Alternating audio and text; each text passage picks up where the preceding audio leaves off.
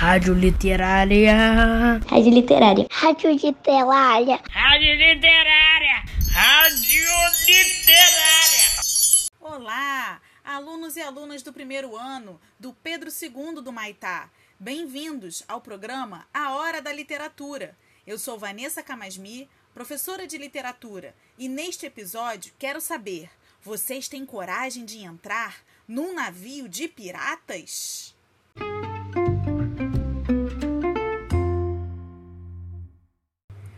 Mas antes de ler para vocês, quero mandar um abraço literário para a Valentina, de 5 anos, filha da Daniela e neta da minha parceira Gilmara. Vocês sabiam que temos outros ouvintes? Há pessoas de fora da nossa escola que também estão sintonizados no programa A Hora da Literatura. E a Valentina é uma dessas ouvintes. Seja bem-vinda, Valentina! O outro abraço vai para o Heitor, da turma 103. Ele fez uma ilustração chamada Entrando no Navio. Tudo a ver com o nosso episódio, não é? Por esta razão, a ilustração do Heitor é a capa deste episódio. Obrigada, Heitor, pela contribuição.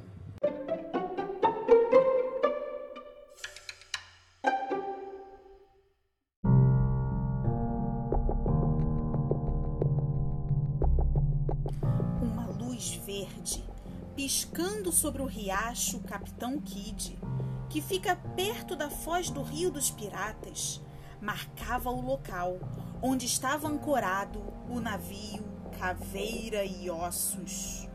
Uma embarcação fétida, perversa de popa a proa, detestável em cada uma de suas vigas, feito um chão coberto de penas estraçalhadas. O Caveira e Ossos era o navio canibal dos mares e nem precisava de vigia. Flutuava imune graças ao horror que seu nome despertava. O navio estava envolto pelo manto da noite que impedia que qualquer som vindo dele chegasse às margens.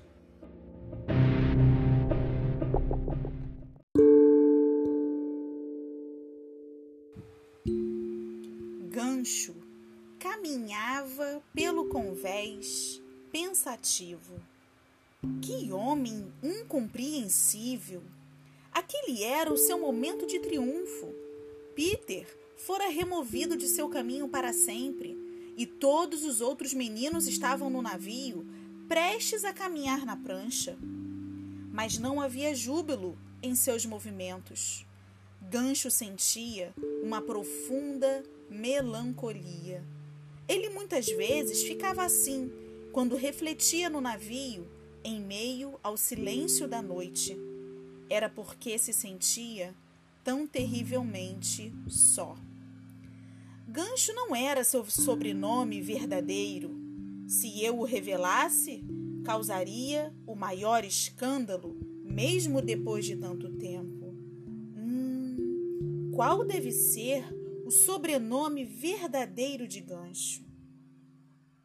Mas aqueles que sabem ler nas entrelinhas já devem ter adivinhado que o capitão estudou numa escola que é muito famosa na Inglaterra e as tradições desse estabelecimento ainda o envolviam como se fossem roupas.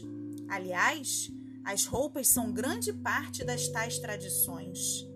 Por isso mesmo, mesmo hoje em dia, ele considerava altamente desprezível entrar num navio usando os mesmos trajes que usara para atacá-lo. E quando caminhava, ainda se movia com o andar característico dos alunos da tal escola. Mas, acima de tudo, Gancho ainda tinha uma verdadeira paixão pelos bons modos. Os bons modos. Por mais que Gancho houvesse se degenerado, ele ainda sabia que eles são a única coisa que realmente importa. Será, ouvintes, que os bons modos são a única coisa que realmente importa? Das profundezas de seu ser, o capitão ouvia um rangido parecido com o de uma porta enferrujada, e por ela saíam batidas que eram como marteladas no meio da noite, quando a gente não consegue dormir. Você se comportou bem hoje? Essa era a pergunta que as batidas sempre faziam. Eu tenho fama, fama, essa joia tão gloriosa! exclamava Gancho. Por acaso ter fama é ter bons modos? Respondiam as batidas de sua velha escola. Eu sou o único homem que botava medo no famoso pirata Long John Silver, insistia ele. E até o capitão Flint tinha medo do Long John Silver. Long John Silver, Capitão Flint, em que escola eles estudaram? Diziam sarcasticamente as batidas. O pensamento mais inquietante de todos era esse. Será que não era maus modos ficar pensando em bons modos? Esse problema o torturava.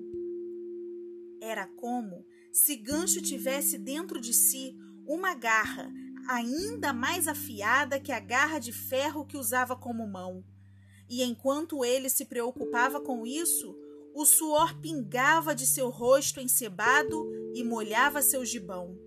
Muitas vezes, Gancho passava a manga do gibão na testa, mas não havia como fazer o suor parar de brotar. Ah, não sintam inveja do capitão Gancho. Ele, subitamente, teve um pressentimento de que logo estaria morto. Foi como se o terrível juramento de Peter houvesse entrado no navio. Gancho teve uma vontade triste de fazer logo seu último discurso, para o caso de em breve não ter mais tempo para isso. Teria sido melhor para o gancho ter tido menos ambição, exclamou ele. Só em seus momentos mais sombrios, o capitão falava de si mesmo na terceira pessoa. Não tem nenhuma criança que goste de mim. Será, ouvintes, que não tem nenhuma criança que goste do Capitão Gancho? Eu gosto dele. E vocês? O infeliz Gancho não podia fazer nada além de enxugar seu suor, e ele caiu ao chão como uma flor cortada do caule.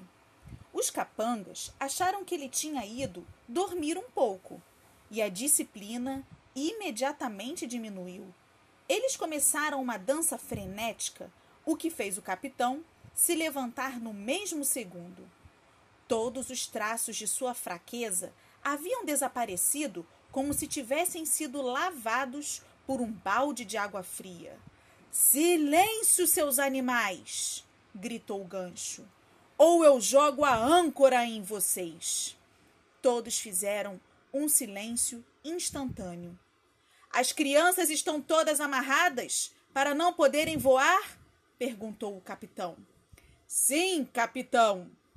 Então, tragam esses bandidos aqui.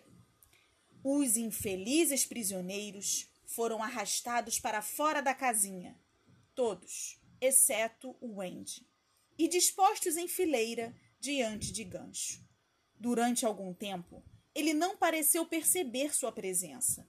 Ficou andando calmamente de um lado para outro, assobiando bastante bem, aliás, trechos de uma música grosseira e embaralhando cartas. De tempos em tempos, a brasa de seu charuto iluminava e coloria seu rosto. Muito bem, disse o capitão sem rodeios. Seis de vocês vão andar na prancha hoje, mas eu tenho vaga para dois grumetes. Quem vai ser? O Wendy havia mandado os meninos não irritarem gancho sem que fosse necessário. Por isso, Firula deu educadamente um passo à frente. Ele detestava a ideia de trabalhar para aquele homem mas seu instinto lhe disse que seria prudente jogar a culpa pela recusa numa pessoa que não estivesse ali. E embora Firula fosse um menino um pouco bobo, ele sabia que as mães estão sempre dispostas a assumir a responsabilidade por tudo. Isso é uma coisa que todas as crianças sabem. E apesar de elas desprezarem suas mães por esse motivo, usam essa desculpa o tempo todo. Por isso, Firula explicou com grande prudência: Sabe, capitão, eu acho que a minha mãe não ia gostar que eu virasse pirata. Sua mãe ia gostar que você virasse pirata, Magrelo. Firula piscou para Magrelo, que respondeu num tom triste, como se lamentasse o fato. Acho que não. Sua mãe ia gostar que você virasse pirata, gêmeo? Acho que não, disse o primeiro gêmeo, tão esperto quanto os outros. Pico, sua mãe ia gostar que você. Silêncio! rugiu o gancho, e os meninos que haviam respondido foram arrastados de volta para seus lugares. Você, disse ele, falando com João. Você parece que tem um pouco de coragem. Você nunca quis ser pirata, meu querido? João já sentira vontade de ser pirata às vezes, durante as aulas de matemática, e ele ficou chocado quando o gancho o escolheu. Eu já pensei em usar o nome João Mão Leve, disse ele, envergonhado. E olhe que é um bom nome. A gente chama você assim se você quiser entrar para o bando. O que você acha, Miguel? perguntou João. Se eu entrar no bando, vocês vão me chamar de quê? quis saber Miguel. E eles responderam: Joey Barba Negra. Miguel naturalmente ficou impressionado. O que você acha, João? Ele queria que João decidisse, mas João queria que ele decidisse. Nós ainda vamos ser súditos obedientes do rei da Inglaterra? perguntou João. Gancho rangeu os dentes de raiva e respondeu: Vocês vão ter que jurar abaixo o rei. Talvez João não houvesse se comportado muito bem até então, mas naquele momento ele foi maravilhoso. Então eu recuso, exclamou ele, dando um tapa no barril que estava diante de Gancho. Eu também! exclamou Miguel. Viva a Inglaterra! guinchou o caracol. Os piratas, enfurecidos, lhe deram tapas na boca. E Gancho gritou: Isso selou o destino de vocês. Tragam a mãe deles! Preparem a prancha!